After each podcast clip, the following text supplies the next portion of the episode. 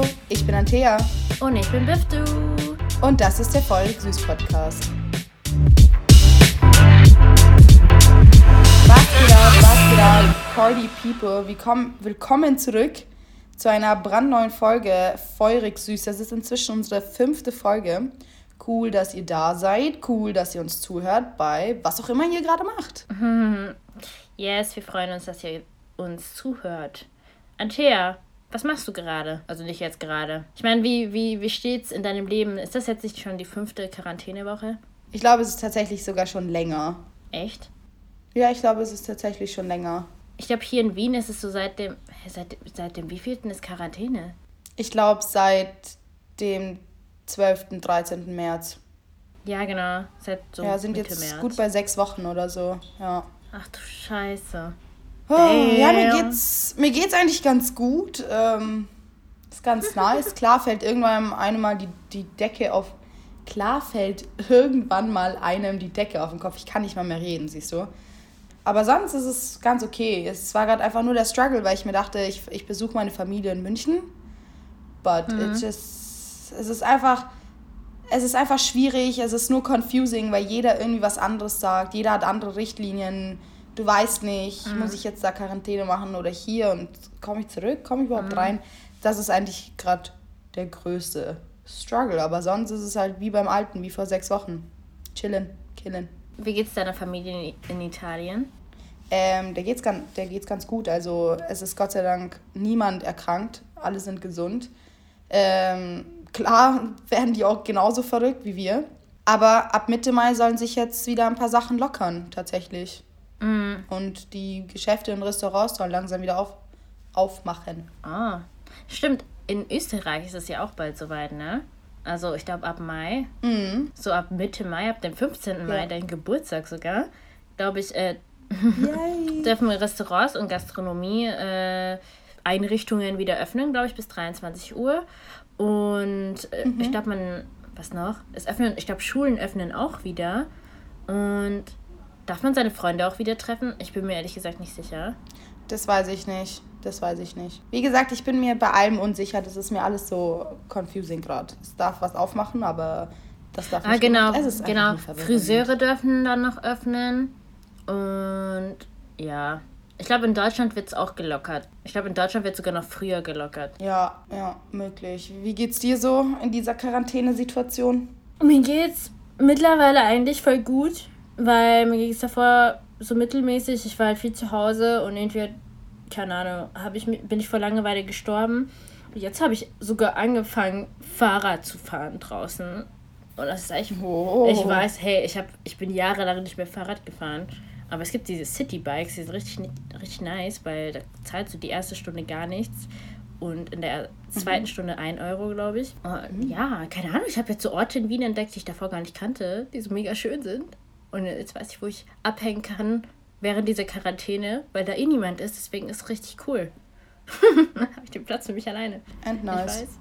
Richtig auf Ich Entdeckungsreise. weiß, vor allem immer nachts. Ich weiß nicht, warum ich nicht tags Fahrrad fahre, aber egal. Was soll's, jetzt ist lieber draußen. Biff du die Explorer. Ja.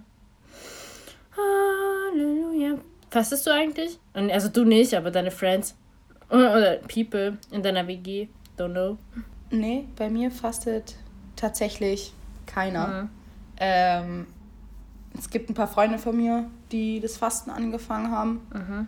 Aber sonst hier wirklich in meinem unmittelbaren Umkreis eigentlich keiner. Wie sieht's bei dir aus? Fastest du überhaupt? Ich bin ehrlich gesagt nicht so gläubig. Gestern war der erste Tag äh, des Ramadans und meine Mutter hat angerufen und mich gefragt, ob ich faste. Und ich habe gesagt, dass ich nicht faste. Und dann meinte sie, ich soll unbedingt fasten morgen.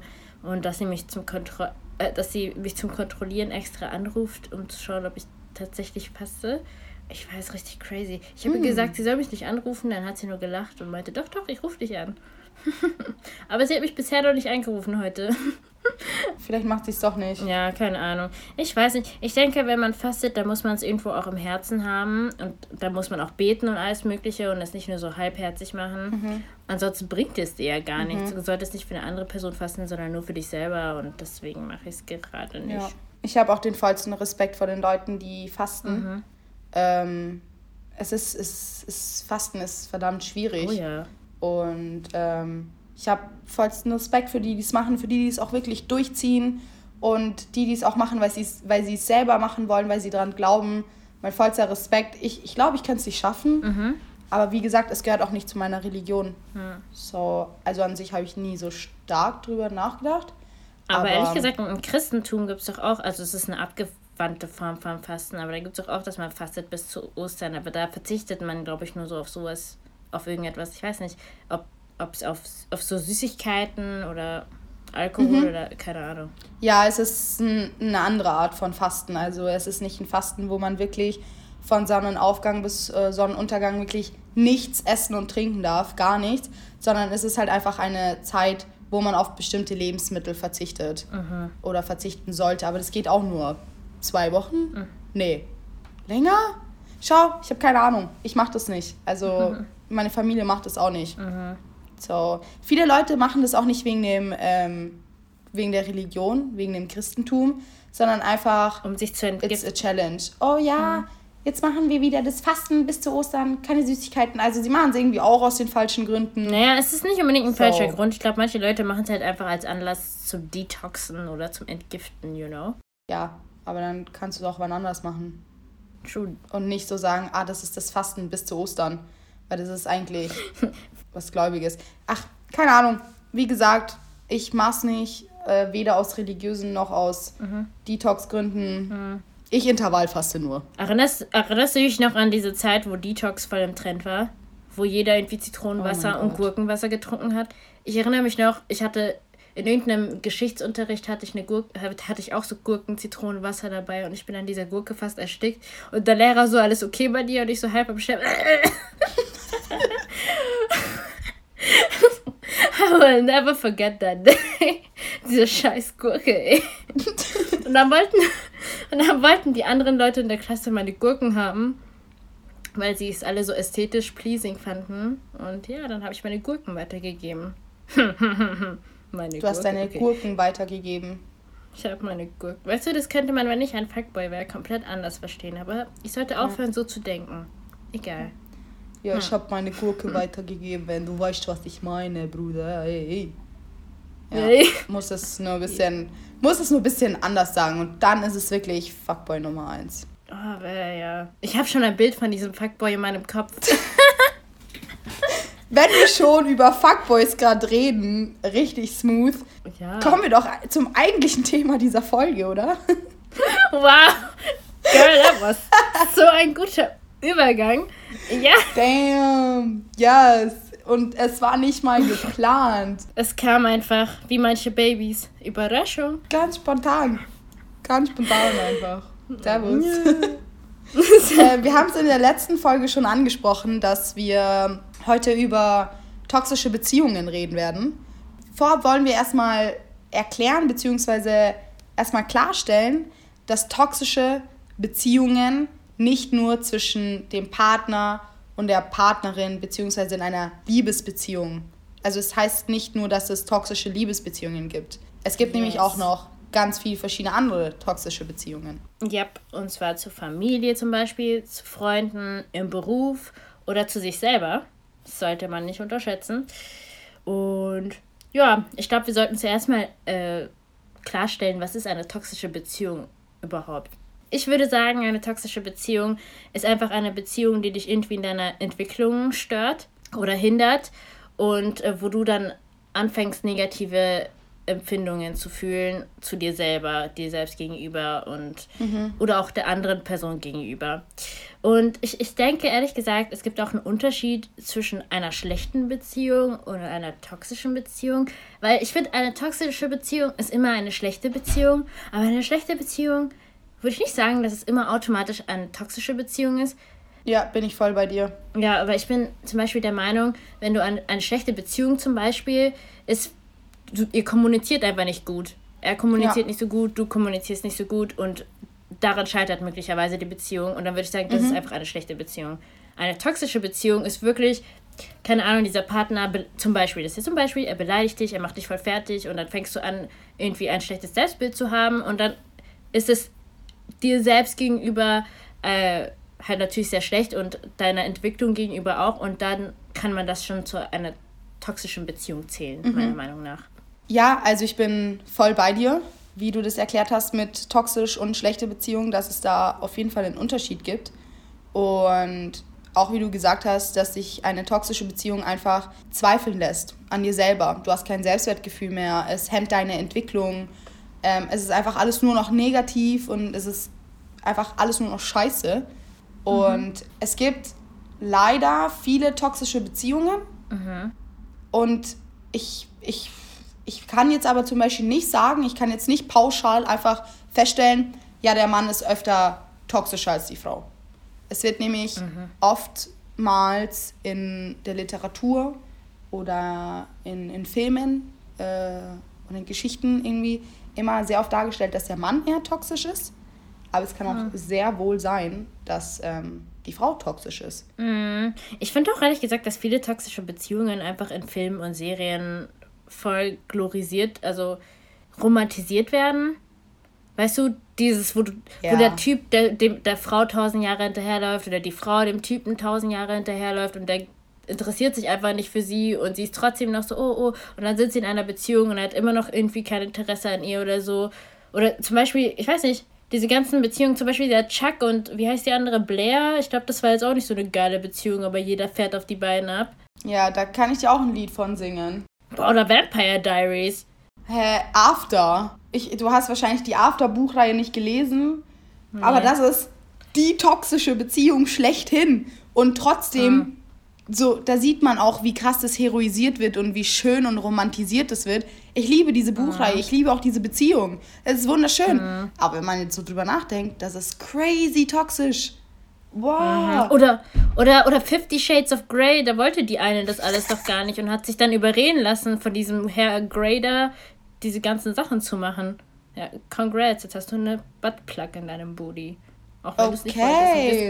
du es nicht Sorry. Okay, warte. Graphic Content. okay, warte, nochmal. Ja, okay. Warte, warte. Das schneiden wir raus, okay? Nein. Ich lasse es drin. Das ist mir wurscht. Ich lasse es drin. no. Doch, oh, okay. Doch. Jetzt aber mal ganz kurz zu. Ähm, wir sind jetzt keine Therapeuten, wir sind jetzt auch keine Spezialisten in dem, im Oder Fall, Psychologen. Aber, ja, wir haben auf jeden Fall ähm, ein paar Merkmale rausgesucht, beziehungsweise ein paar Charakteristiken, die sich eigentlich in allen toxischen Beziehungen sehen lassen.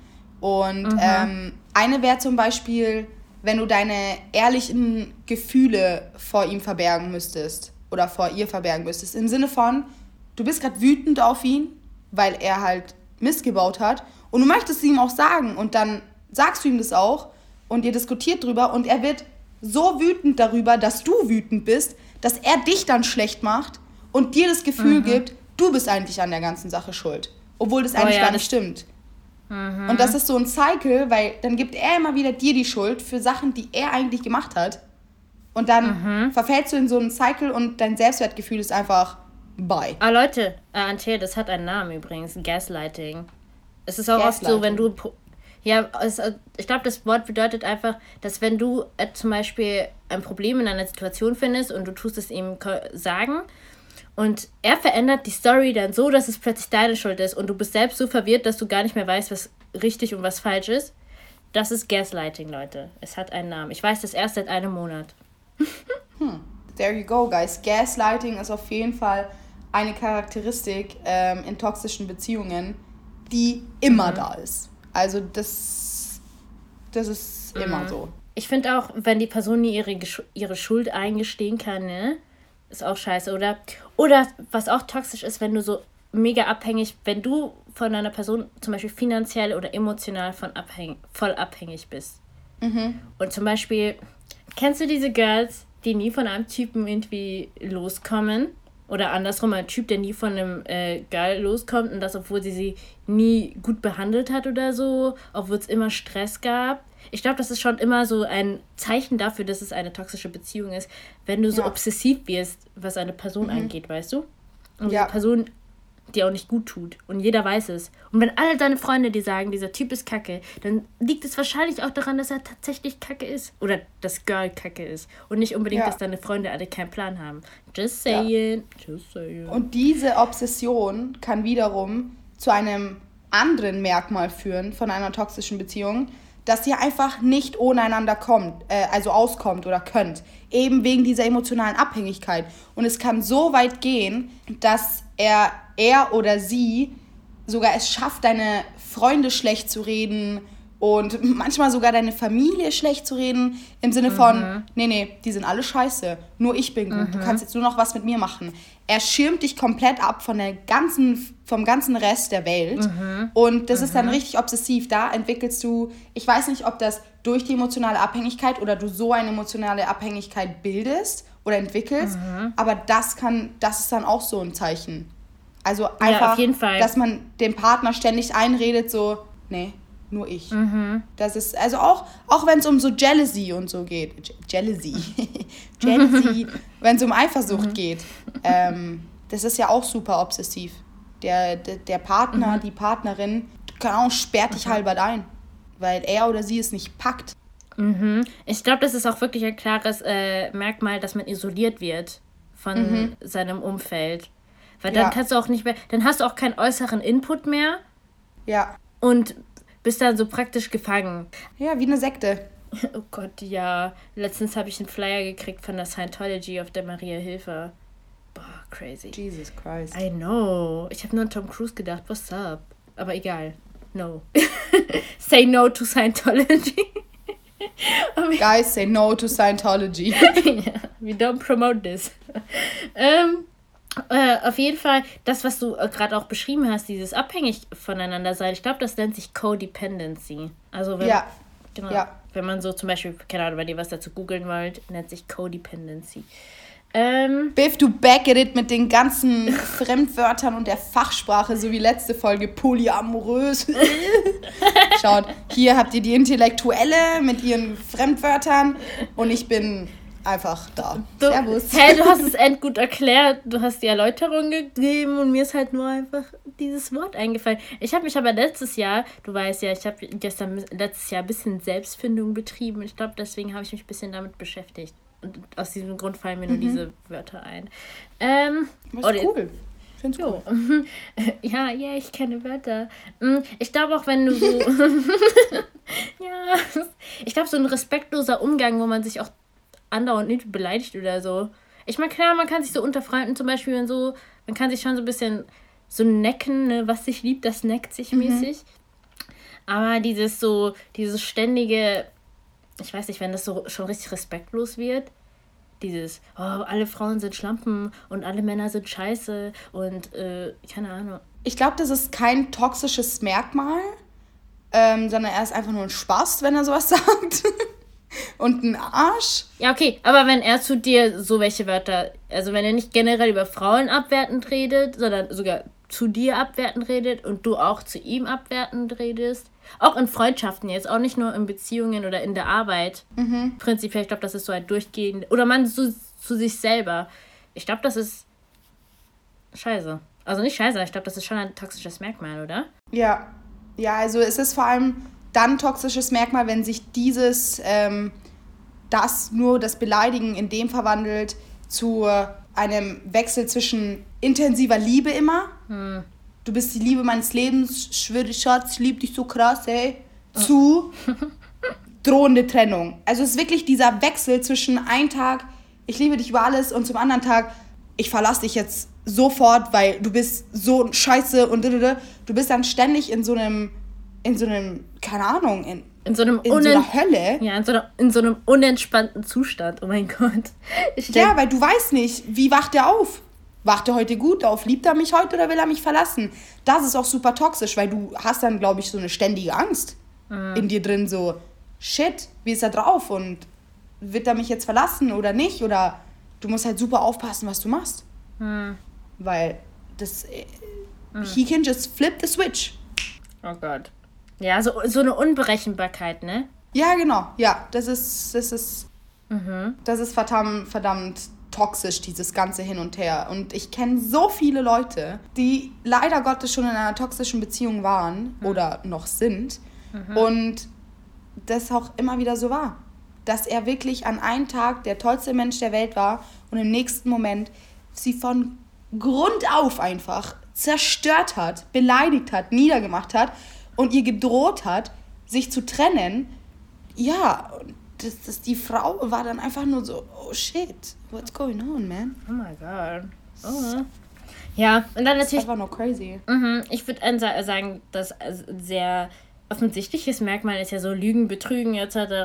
Bro, wenn er dich betrügt, he ain't feeding you like this. Nehme ich mal an. Ich weiß nicht, ich weiß nicht, wie es in der Ehe ist, wenn du zehn Jahre, äh, zehn Jahre zusammen bist und dann betrügt man dich. Keine Ahnung, ob man danach, ob man nach zehn Jahren von jemandem müde wird, I don't know. Ich glaube, das ist einfach, dieses Betrügen ist einfach nur eine schlechte Beziehung. Ich glaube, das Toxische an der Beziehung ist dann, wenn er dich immer wieder betrügt, du immer wieder davon weißt, aber du immer ständig noch bei ihm bleibst und ihm den ganzen Shit abkaufst mit, es tut mir so leid yeah. und das war nicht meine Absicht. True. Aber das resultiert wiederum aus dieser Codependency. Mhm. Du vergibst ihn immer wieder, einfach weil du so krass abhängig von ihm bist und das hat sich halt schon davor entwickelt. Mhm. Das, das würde ich fast, also das ist dann das Toxische, weißt du? Ja. Genauso wie wenn er dich für deine Schwächen ausnutzt. Mhm. Er weiß ganz genau, zum Beispiel, wenn du ein Mensch bist, der super schnell ein schlechtes Gewissen bekommt, ne? Mhm. Weil du einfach ein Mensch bist, der sehr viel drüber nachdenkt und einfach nur hofft, dass er mal alles richtig macht, weil er möchte die anderen nicht enttäuschen. Mhm. Wenn er weiß oder wenn sie weiß, dass du ein Mensch bist, der immer ein schlechtes Gewissen hat und es dann ausnutzt, indem er immer wieder sagt, ja, aber ne, ne, ne, ne, ne. Und dann kriegst du halt ein super schlechtes Gewissen. Mhm. Und so kann er dich halt manipulieren oder sie kann dich dann so manipulieren und du wirst dann zum Puppet und machst dann alles, was er dir sagt, beziehungsweise du stimmst allem zu und du bist immer schuld dann auch dran, wenn er oder sie es nicht machen kann, darf oder mhm. whatever. Einfach weil er es er oder sie es halt super ausnutzen können. Stimmt. Das ist auch super toxisch. Stimmt, kann man sagen. Ein, großes, äh, ein großer Überpunkt wäre einfach Manipulation. Ja, das, das ist einfach, das ist der Hauptpunkt von toxischen Beziehungen überall. Mhm. In jeder Sparte des Lebens. Manipulation. Auf jeden Fall es gibt auch viele toxische Eigenschaften, nicht nur in Partnerschaften, äh, sondern auch in Freundschaften. Und ich finde, viele dieser Eigenschaften, viele dieser Traits, diese Eigenschaften, die es äh, bei toxischen Freundschaften gibt, überkreuzen sich auch teilweise mit denen in Beziehungen. Wie zum Beispiel dieses, dass man mhm. dir nichts gönnt.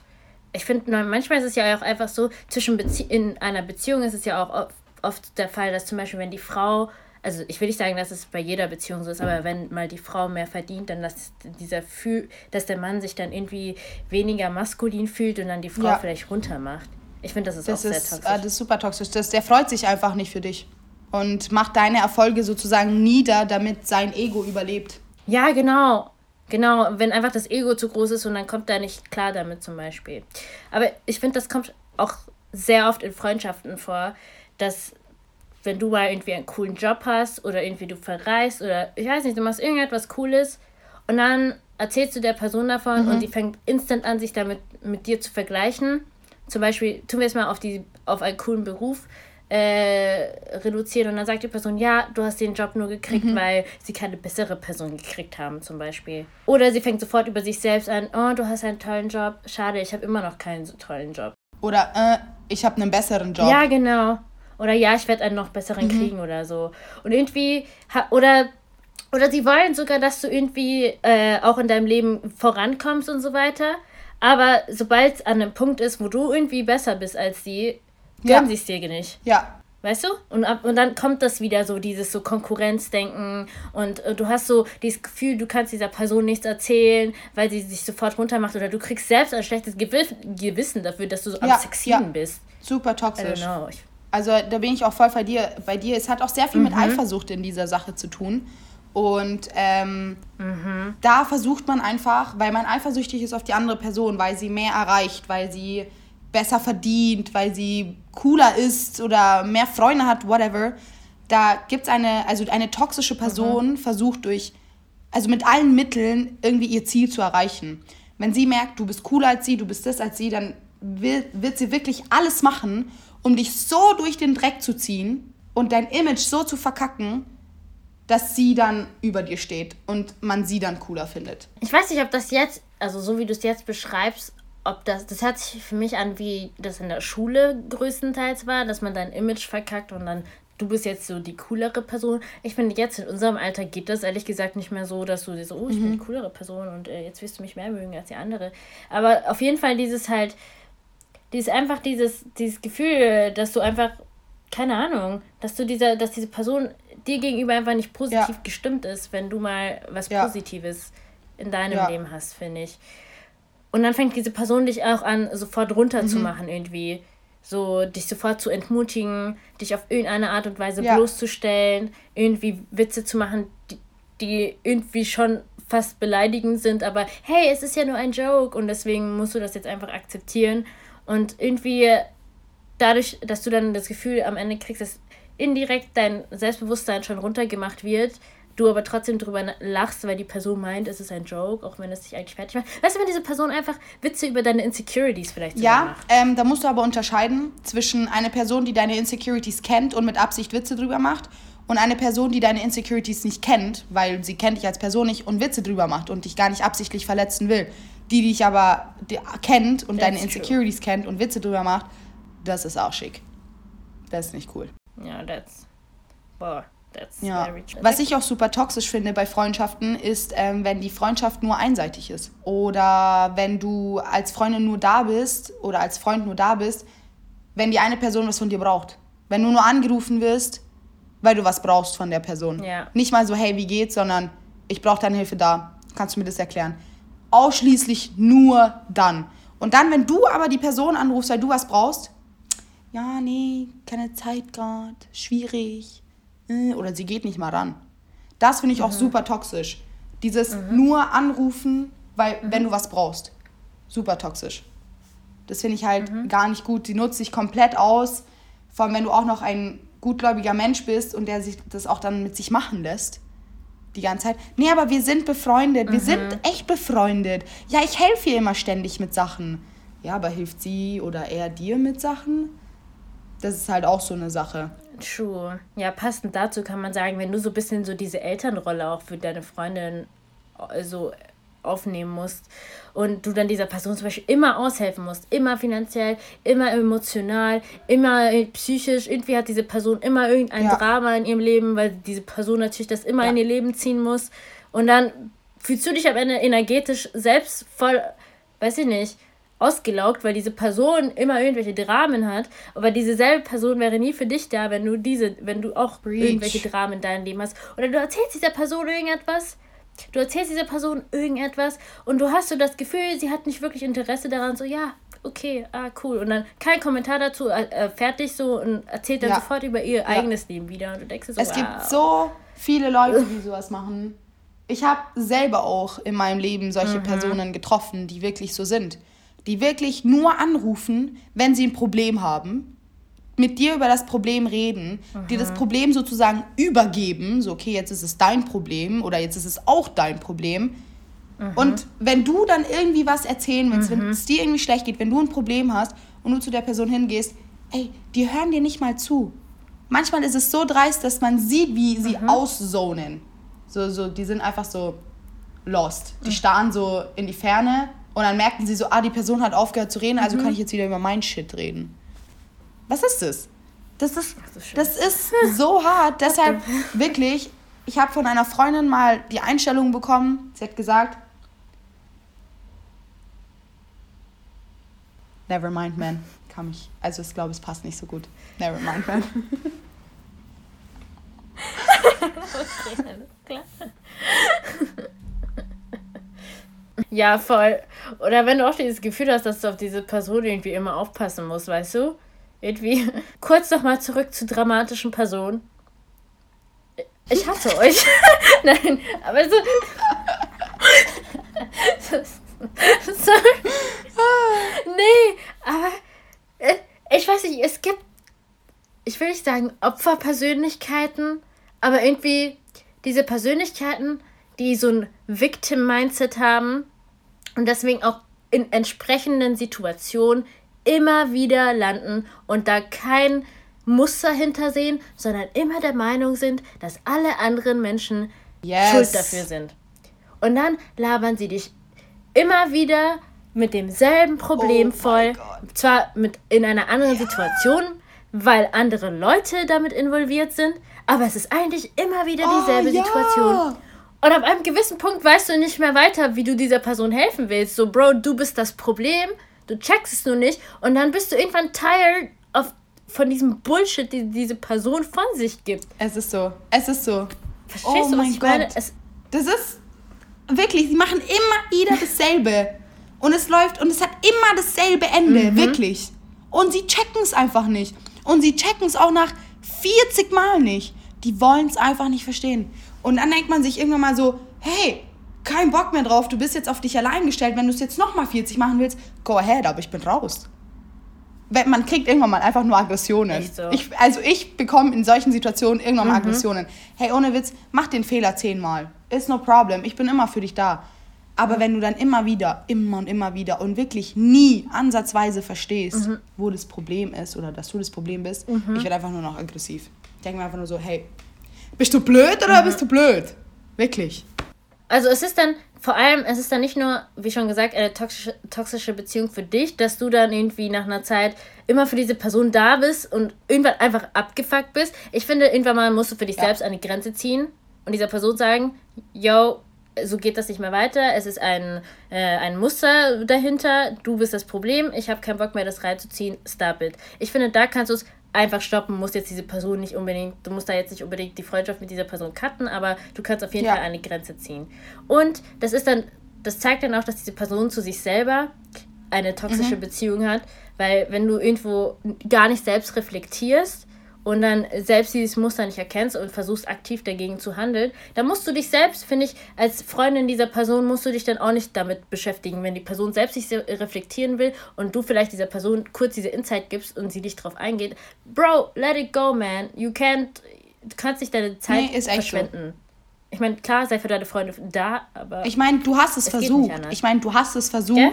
Du hast versucht, der Person zu helfen. Du hast versucht, ihr die Augen zu öffnen sozusagen. Aber wenn sie es halt nicht haben will, dann musst du dich halt einfach raushalten aus dem Problem. Du cuttest dich raus, du sagst so, hey, I'm out of it.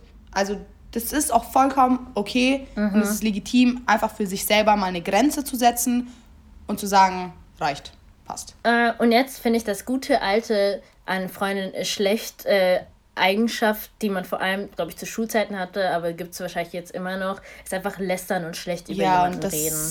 Dieses. Gibt's äh, immer noch. Genau. Ja, dieses hinterm Rücken einer Person einfach über sie richtig herziehen und nicht den Mut haben, diese Person irgendwie anzusprechen. Möglicherweise, weil man irgend selber irgendwelche Unsicherheiten hat oder weil man nicht, weiß ich nicht, weil man einfach nicht den Charakter dafür hat, auf eine Person zuzugehen und sie damit mit einem Problem mhm. zu konfrontieren und deswegen stattdessen mit tausend anderen Leuten drüber zu reden und dann irgendwie erfährst du es über eine andere Ecke. Jo. Und sowas gibt es ähm, auch jo. im Arbeitsalltag tatsächlich.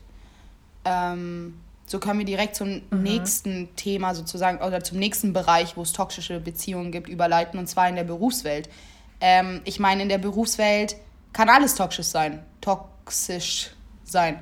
Dein Chef, deine Kollegen, mhm. dein Arbeitsplatz wirklich an sich das Büro, wo du drin bist, äh, mhm. die Umgebung, wie alle miteinander umgehen, das kann alles toxisch sein. Und es gibt natürlich auch in der Berufswelt, obwohl man eigentlich, obwohl man eigentlich ja erwachsen sein sollte, Kollegen, die ständig mhm. über dich lästern.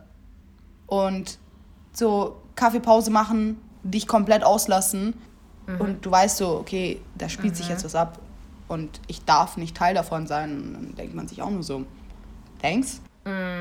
Boah, ich habe dazu sogar eine Story zu so, zu so einer Situation, also jetzt nicht auf Kaffeepause bezogen. Äh, ich erinnere mich an den ersten Job, den ich nach der Schulzeit hatte. Ich habe nämlich ein Jahr Pause gemacht, nachdem ich mein Abi gemacht habe, weil ich Geld sparen wollte, um auszuziehen. Also meine Eltern haben mich jetzt nicht unter, äh, finanziell unterstützt, deswegen musste ich selbst erstmal eine Weile arbeiten. Und dann habe ich in einem kleinen Kosmetikladen gearbeitet und das war so mein erster so richtiger, richtiger Job, wo ich mit Kollegen und mit Chef und alles war, weil alles, was ich davor hatte, waren nur so Catering-Jobs und so Nachhilfe und das war's.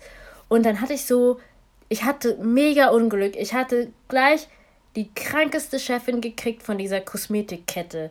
Also das war diese Frau, meine Chefin, die war bekannt bei allen anderen Filialen dafür, dass sie verrückt war. Und die war so eine Cholerikerin. Diese Frau hat dich angeschrien, die hat dich vor allen Leuten fertig gemacht, dafür, dass sie einfach ihren Job nicht gut gemacht hat und das mhm. dir nicht gut erklärt hat. Die war respektlos, die war herablassend und sie hat eine mega schlechte, also wegen ihr gab es einfach eine mega schlechte Arbeitsatmosphäre. Und immer sobald die Frau gegangen ist, waren alle wieder normal, alles wieder so chillig, entspannt ja. und äh, weißt du, man hat so sofort diese, diesen ja. Shift äh, gespürt, als sie weg war.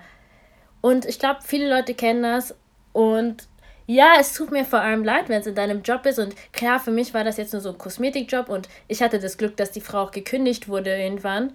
Aber die Stories, die ich von ihr gekriegt habe, die hat mega viele Leute zum Heulen gebracht. Viele Leute haben wegen ihr mal gekündigt. Es war immer ein, eine rotierende Crew wegen ihr. Und ja, irgendwann mal haben die sie Gott sei Dank, wie schon gesagt, entlassen. Es war am Valentinstag.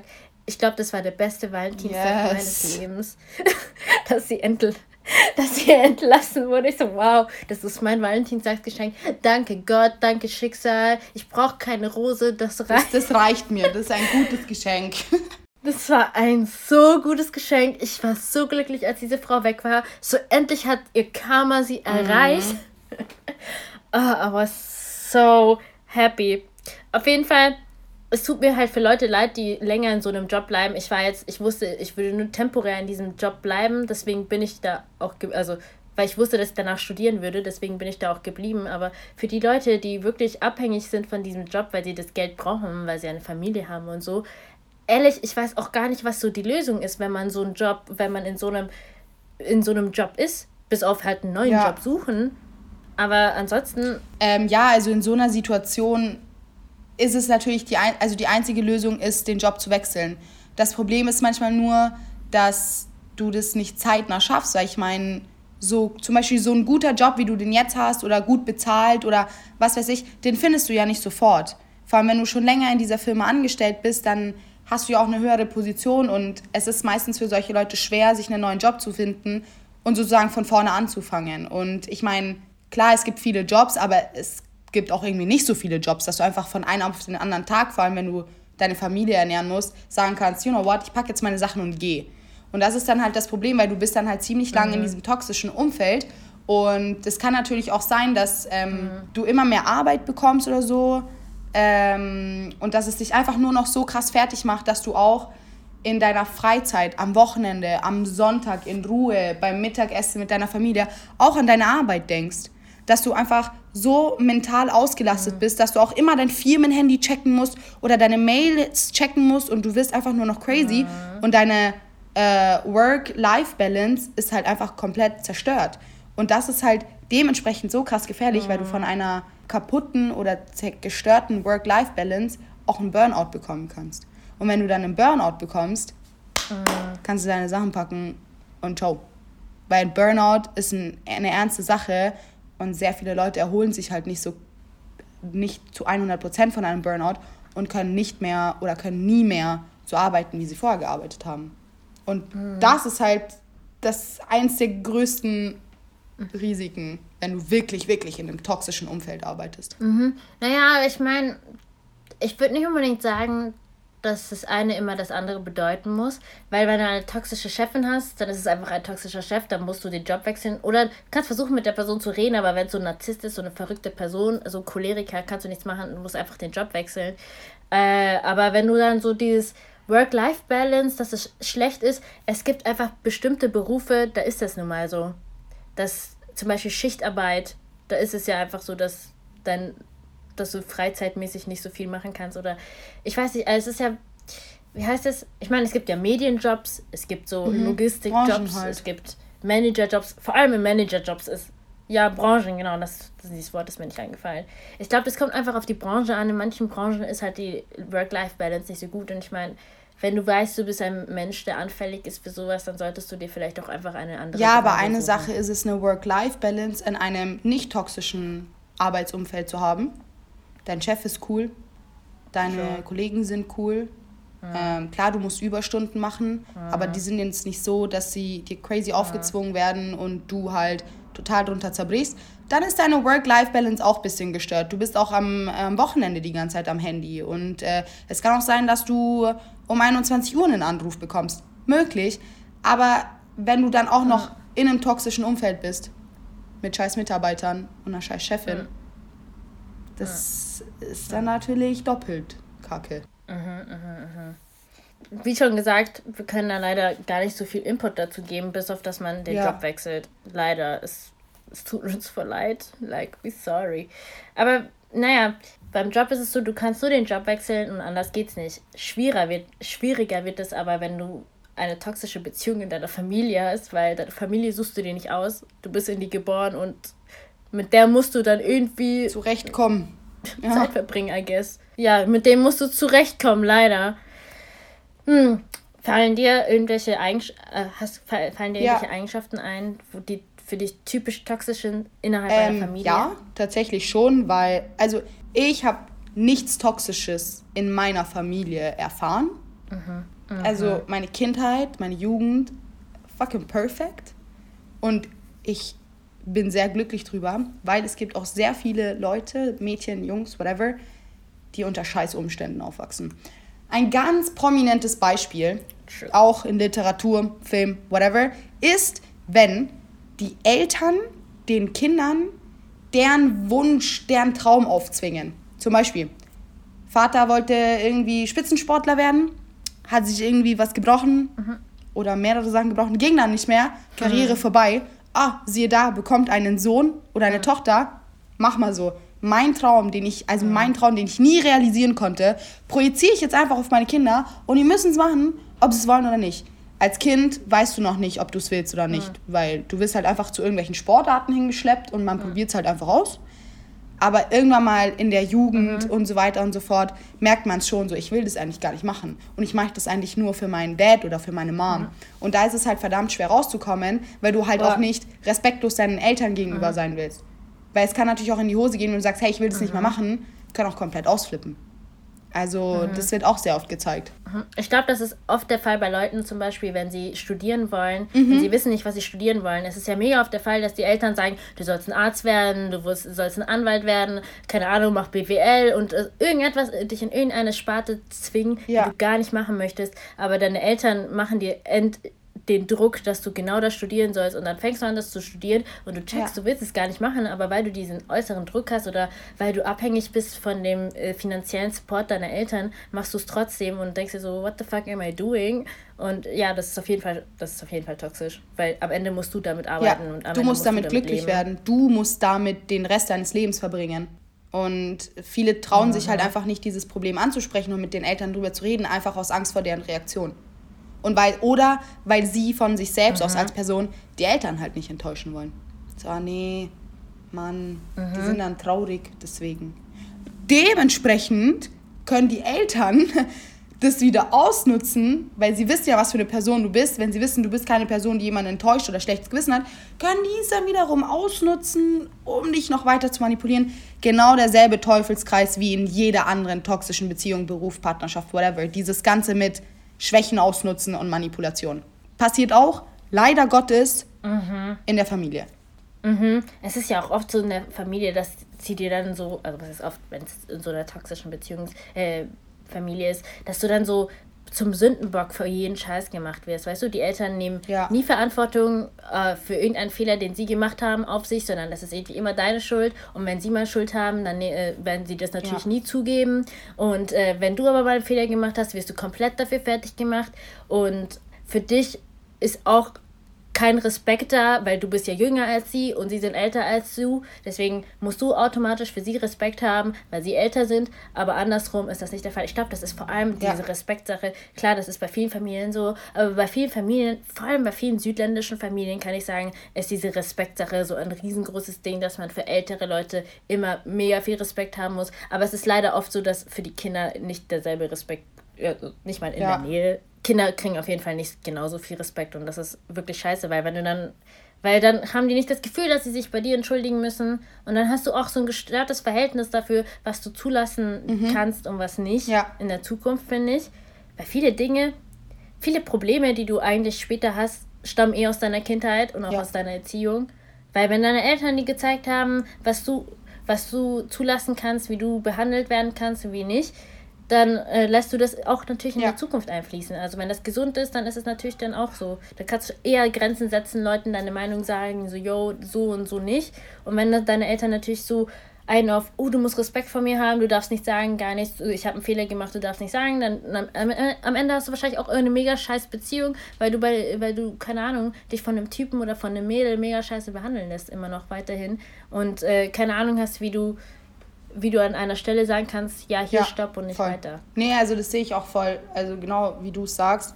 Ähm, ich meine, die meisten Probleme, wie du gesagt hast, im Erwachsenenalter stammen eigentlich aus der Kindheit. Und ähm, was ich zum Beispiel sehr problematisch finde, ist, wenn dem Kind oder dem Jugendlichen zu früh diese Kindheit entzogen wird. Im Sinne von, dass du in einem total jungen Alter auf einmal schon so viel Verantwortung übernehmen musst. Es gibt in vielen Filmen auch ähm, die Situation, dass der älteste Sohn dann auf einmal die Verantwortung übernehmen muss. Obwohl er keine Ahnung vom Leben hat und dann wird ihm so viel Verantwortung gegeben, die er nicht handeln kann. Und das überfordert halt auch ein Kind sehr stark, beziehungsweise einen Jugendlichen sehr stark. Mhm. Das finde ich auch verdammt mhm. problematisch. Oder wenn die Eltern mhm. einfach nichts auf die Reihe bekommen. Gar nichts. Und das Kind dann die, so die Rollen vertauschen sich. Die Eltern werden zu den oh, Kindern ja. und die Kinder werden oh. zu den Eltern und die müssen sich dann um die Eltern kümmern. Wer kümmert sich dann um die Kinder? Mhm. Wer, warum denkt niemand dran, dass das verdammt wichtig ist, sich um ein Kind zu kümmern, weil sie sonst im nächsten, mhm. also im späteren Verlauf ihres Lebens einfach komplett verstört sind und nicht funktionieren.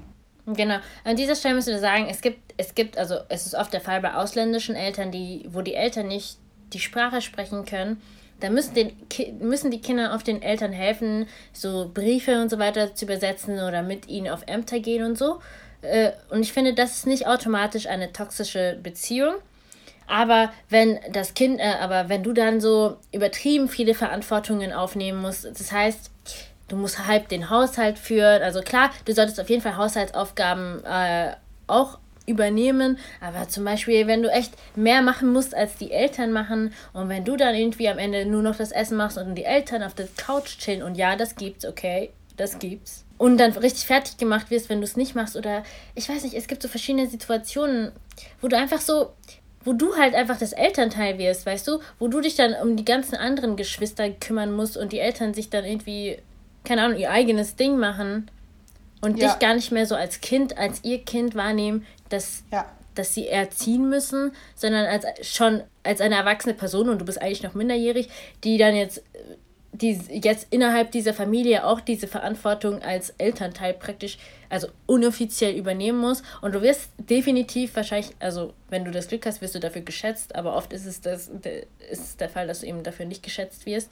Und ähm, dann dieses Gefühl kriegst, yo, ich bin noch gar nicht bereit dafür, ja. ich will mein Leben leben, ich will wie Leute sein, die in meinem Alter sind. Mhm. Aber leider kriegst du gar nicht so die Möglichkeit dafür. So wie du gesagt hast, ist es nicht toxisch, wenn du deinen Eltern mal kurz bei etwas helfen musst, beim Amt oder bei der Übersetzung, weil mhm. sie die Sprache nicht sprechen. Ich glaube, es wird dann erst toxisch und problematisch, wenn du wegen dem Shit deiner Eltern deine eigene Zukunft vernachlässigst und deine eigene Zukunft in die Tonne wirfst. Einfach weil du deren Shit machen musst, weil sie es nicht selber auf die genau. Reihe bekommen. Das ist dann toxisch. Yes. Weil die Eltern haben deren Zukunft schon Sie haben sich schon ausgemalt, mhm. das ist jetzt ja in Zukunft. Yes. Und warum muss das Kind darunter leiden? Nur weil ihr es nicht auf die Reihe bekommt. Warum muss das Kind darunter leiden? Mhm. Warum könnt ihr das nicht trennen? Euer Shit und das, mhm. der, der, Shit von eurem Kind. Das ist dann toxisch. Mhm. Und es gibt viele, die drunter leiden, oh, ja. leider. Aber es gibt auch viele, die rauskommen. Ja, aber ich finde, na, ich finde, das ist sehr schwierig bei Familien, da so rauszukommen. Vor allem, was ich auch mega schlimm finde, ist bei Familien, wo die Eltern eine mega schreckliche ja. Beziehung haben und das leben sie den ja. Kindern vor und sie trennen sich einfach nicht. Und das geht dann konstant so. Erstens ist die Atmosphäre innerhalb der Familie mega schlecht. Ja. Zweitens, sie leben den Kindern eine mega schlechte Beziehung vor. Und drittens, du bist irgendwo verstört. So, du hast, du ja. gehst, du gehst nach Hause und weißt, das ist nicht dein Safe Place. Aber du kannst nicht weg. Klar, du kannst sagen, ah, du kannst zum Jugendamt, oh, du kannst äh, ins Heim.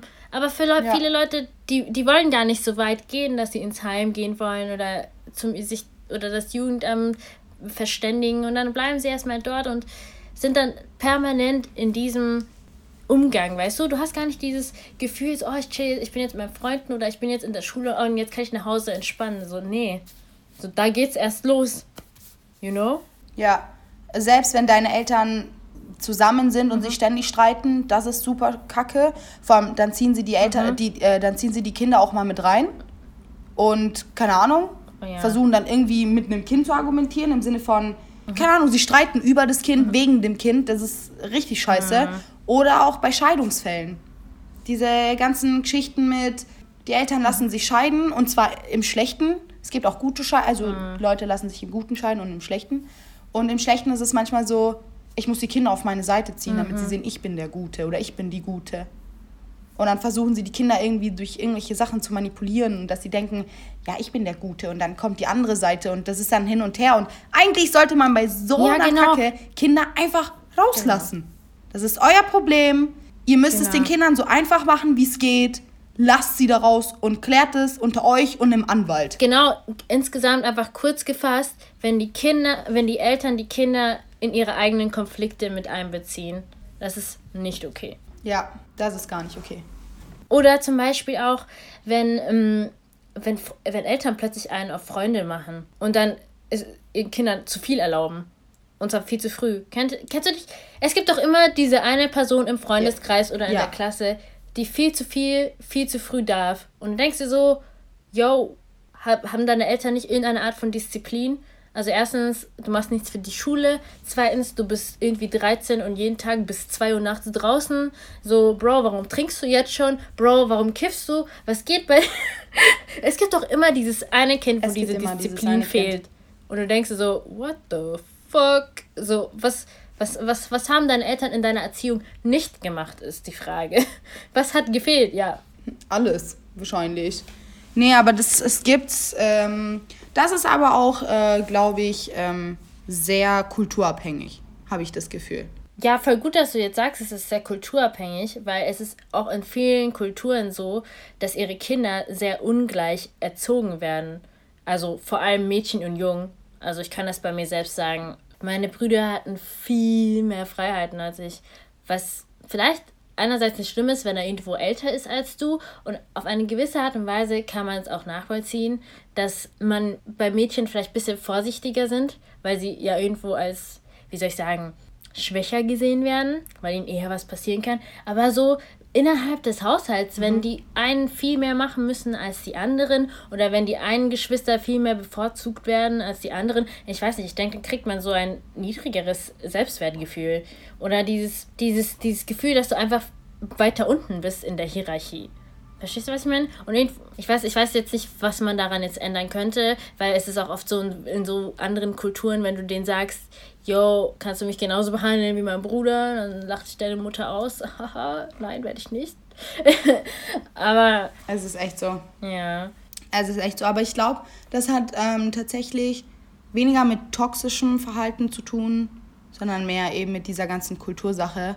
Da kann ich dir auch ein Lied von singen. Ich meine, bei uns in der italienischen Kultur, südländische Kultur ist ja auch anders als wie zum Beispiel in der deutschen Kultur oder so. Aber das ist ein Thema für wann anders, mhm. würde ich jetzt mal behaupten. Mhm. Ähm, um die Folge abzurunden, haben wir uns einfach mal gedacht, dass wir, was heißt, wir euch ein paar Tipps mitgeben. Ich meine, wir gehen jetzt nicht davon aus, dass alle unsere Zuhörer in einer toxischen Beziehung sind oder so. Mhm. Aber falls es wirklich so sein sollte und falls ihr euch irgendwie jetzt doch Gedanken drüber macht oder falls ihr eine Freundin oder einen Freund habt, der, der und so weiter und so fort.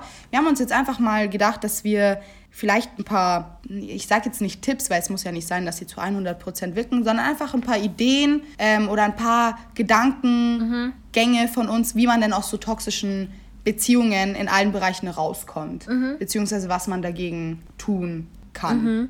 Ja, das Erste, was mir dazu einfallen würde, das haben wir schon vorhin genannt, wäre einfach Grenzen setzen sagen, mhm. was für dich okay ist, was für dich nicht okay ist und das das musst du ja. kommunizieren. Du kannst nicht davon ausgehen, dass die Person das irgendwie indirekt versteht. Oft checken Leute das einfach nicht. Du musst es verbal aussprechen. Und wenn die Person ja. deine Grenzen akzeptiert, dann kann das möglicherweise weitergehen, diese Beziehung.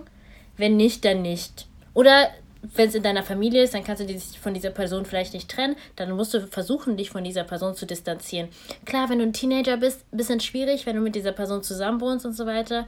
Aber ich weiß nicht, wenn es extrem schlimm ist, dann musst du vielleicht einfach zu einem anderen Verwandten umziehen oder ich weiß nicht, vielleicht einfach irgendwelche Wege suchen. Also da kann ich dir offen und ehrlich, äh, also da kann ich offen und ehrlich nichts äh, spezifisch dazu sagen zu toxischen Beziehungen in Familien, weil du kannst nicht einfach deine Sachen packen und gehen. Ja, Du kannst auch nicht eigenständig das Jugendamt anrufen, Jugendamt anrufen. Klar kannst du es, aber sehr viele Leute trauen sich einfach nicht, Sure. weil sie Angst haben vor den Konsequenzen danach. Selbst ein Außenstehender, der weiß, was gerade in dieser Familie abgeht, traut sich manchmal nicht, das Jugendamt anzurufen oder Behörden, weil sie einfach Angst haben vor der Reaktion und weil sie sich denken so, that's not my place, you know? Like, das, das sollte ich nicht machen. Was wir euch auf jeden Fall mitgeben können, sind zum Beispiel Tipps und Tricks, wie man aus toxischen Partnerschaften und Freundschaften rauskommt. Im Beruf muss ich jetzt auch sagen, daher wir jetzt nicht die krasseste Berufserfahrung haben und vor allem keine toxische Berufserfahrung, okay, Biff, du schon, da kann ich, da das Einzige, was ich vorschlagen könnte, ist, Job wechseln. ja, such dir einen anderen Job. Weil, also ich finde, ich finde persönlich, dass Probleme sich nicht lösen, indem du einfach abhaust, sondern die erste Möglichkeit ist immer, sprich darüber. Genau. Sprech das Problem an, versuch das Problem so zu lösen. Es kann ein, ein Versuch dauern, es kann, man kann auch noch mal eine zweite Chance geben, aber dann, wie gesagt, Grenzen setzen und einfach gehen. Also das finde ich persönlich. In toxischen Partnerschaften selbes Prinzip. Und was vor allem sehr wichtig ist, wenn du merkst, dass du selber richtig fertig gemacht wirst in dieser Partnerschaft, ne? Und du mit deinem Partner nicht normal reden kannst, weil er sonst dir immer die Schuld gibt, dich runtermacht. Red mit Freunden. Versuch mit Freunden drüber zu reden. Versuch eine außenstehende Person zu kontaktieren. Und wenn du wirklich weißt, du bist fix und fertig mit dem Scheiß, kannst du dir auch professionelle Hilfe suchen. Denn davor muss man sich, da muss man sich nicht schämen davor, dass man mit einem Therapeuten oder so redet. Und das hilft, das bewegt Wunder, wirklich. Und was ich noch aus persönlicher Erfahrung teilen möchte, ist, wenn du dich in einer toxischen Beziehung befindest, okay, aber es von beiden Seiten aus toxisch ist, ihr könnt beide toxisch sein. Die Beziehung an sich ist toxisch, zum Beispiel sowas wie on-off, on-off, on-off, hin und her, hin und her, hin und her. Irgendwann mal muss man leider Gottes mit der Faust auf den Tisch hauen und einfach sagen, stopp. Weil es wäre, die Beziehung wäre noch zu retten, wenn es nur ein langes On wäre, mit paar Streitereien, aber wenn es wirklich on-off, on-off, on-off, on-off, mit Pausen und hier und da, ach, I'm sorry. So schwer es ist und so schwer es dir fällt, einfach aufhören. Ja, ich Einfach denke, beenden. ja, ich denke ehrlich gesagt, man sollte auch nach so welchen Situationen, wie zum Beispiel einer vergangenen Beziehung, die irgendwie toxisch war, sollte man nicht nur so die Schuld bei der anderen Person suchen, auch wenn sie möglicherweise viel Schuld hat, Mhm. sondern auch sein eigenes Verhalten einfach mal analysieren. Ja. So, was hast du, was hast du zugelassen? Wo hast du keine Grenze gesetzt? Wo hast du nicht Schluss gemacht? Fehlt es dir an Selbstbewusstsein? Musst du daran arbeiten? Keine Ahnung. Ähm, musst du dieser Person klar machen, dass sie dich respektieren soll? Wenn du erkennst, dass diese Person dich nicht respektiert, solltest du vielleicht einfach diese Person verlassen. Ja. Keine Ahnung. Du musst halt einfach, wie schon gesagt, Muster erkennen und versuchen, irgendwelche Lösungsansätze zu finden. Ich meine, von mir aus kannst du dir auch irgendwelche YouTube-Videos anschauen oder so. oder wie schon dann so How to be confident, keine Ahnung. Oder wie Antea gesagt hat, zu einem äh, Therapeuten, Psychologen, was auch immer gehen. Irgendwo gibt es immer irgendwelche Wege. Und Ja. Äh, ja, auf jeden Fall auch in sich selbst hineingehen, was ich damit Ja. sagen möchte. Und auch Genau. bei sich selbst suchen. Ja, und Genau. bei sich selbst suchen, ähm, ich meine, ein toxisches, ein toxischer Trait, den man als Person selbst haben kann, ist, ist zum Beispiel, sich die Schuld nicht eingestehen zu können. Und das haben viele Leute. Sie machen es nicht mal mit Absicht, sie meinen es auch nicht böse. Es hat auch sehr viel mit Stolz zu tun. Ähm, in solchen Situationen vielleicht, wenn man gerade mit einer Person streitet und die Person dir gerade die Schuld für etwas gibt, nicht einfach annehmen und sagen, ja, okay, ich bin schuld, sondern Drüber nachdenken. ja, genau, drüber nachdenken. Auch nicht direkt dagegen wicken und sagen, nein, ich bin nicht schuld, sondern einfach mal die Situation von beiden Perspektiven betrachten. Wie fühle ich mich gerade? Wie fühlt sich die Person gerade? Versuch dich in die Person hineinzuversetzen, weil dann verstehst Ja. du vielleicht auch, warum sie sauer ist. Und dann kannst du das Problem auch lösen. Dann kannst du sehen, okay, in dieser Hinsicht habe ich schon Schuld, aber ich trage nicht die komplette Schuld. Oder schon. Oder hey, listen. Auch die Person daran erinnern, wenn zum Beispiel die Person dich die ganze Zeit ankackt für etwas und die Schuld sich nicht eingestehen möchte, die Person auch gerne mal daran erinnern, so, hey, versetz dich mal in meine Lage und sieh's mal aus meiner Perspektive und schau mal, wie kacke das von hier ausschaut. Dann verstehst du vielleicht, was ich meine. Das ist auch Genau. eine Sache. Ja, auf jeden Fall. Kommunikation ist super wichtig. Oh, Communication is key. Yes. Und das kommt von zwei, die Kommunikationswissenschaften studieren, okay? Wenn wir das sagen, dann stimmt es einfach. ja, so, you better believe us, okay? Wir wissen, Yes. von wir reden. Ja. ja. Gut. Ich glaube, das war jetzt ein guter Abschluss, weil mir fällt Ja. ehrlich gesagt auch nicht viel mehr ein. Ja, Leute- es sind kleine Tipps, kleine Tricks, die man einfach anwenden kann. Mhm. Ich hoffe, wir haben uns euch, wir haben euch irgendwie geholfen oder irgendwie irgendwelche Merkmale euch gezeigt, die euch davor vielleicht nie aufgefallen sind. Mhm. Oder die ihr vielleicht einfach nur so akzeptiert hat, akzeptiert habt, ohne drüber nachzudenken, dass das euch möglicherweise nicht gut tut oder dass das akzeptabel und normal ist. Ja, und wir haben ja heute bereits schon ein paar Sachen angesprochen, wie zum Beispiel Kulturabhängigkeit. Ähm, Es ist toxisch, weil, oder es ist nicht toxisch, sondern eher kulturabhängig. Bifto und ich, wir sind beide zwischen zwei Kulturen aufgewachsen: Italienisch-Deutsch und ähm, Äthiopisch-Deutsch. Und da sind sehr viele Unterschiede zwischen diesen Kulturen. Und die möchten wir gerne in der nächsten Folge ansprechen und euch ein bisschen davon erzählen, euch ganz viele Informationen drüber geben Einfach unsere Erfahrungen damit. Jo. Genau. Und Genau. die Allmanns wollen wir auch bashen. Nein, Spaß natürlich nicht. Nein, nein, keine Sorge, ihr dürft auch einschalten. ja. Wir lieben euch, Allmanns. Wir lieben euch, Love. Die Germans. Ganz kurz, nennst, äh, findest du, es ist offending, wenn man zu Deutschen Bio-Deutsch sagt? Also wenn sie halt so Deutschen, Deutsche sind mit Stammbaum in Deutschland? Ich- Ich habe noch nie davon gehört.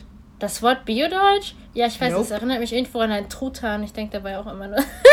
aber, aber das, Das, Wort Bio das können wir ja in der nächsten Folge erläutern, was Bio-Deutsch ist, würde ich jetzt mal behaupten. Genau. Okay, Leute, gut, das war's für diese Woche. Ihr könnt uns übrigens unter Verrückt Süß auf Instagram finden. Wir sind jetzt auch auf Apple Podcast. Da könnt ihr auch eine nette Bewertung hinterlassen.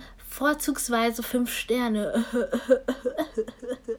ähm, Nichts Schlechteres, sonst blockieren Ja. wir euch. dann ähm, auf dieser und auf äh, Google Podcast sind wir auch zu finden.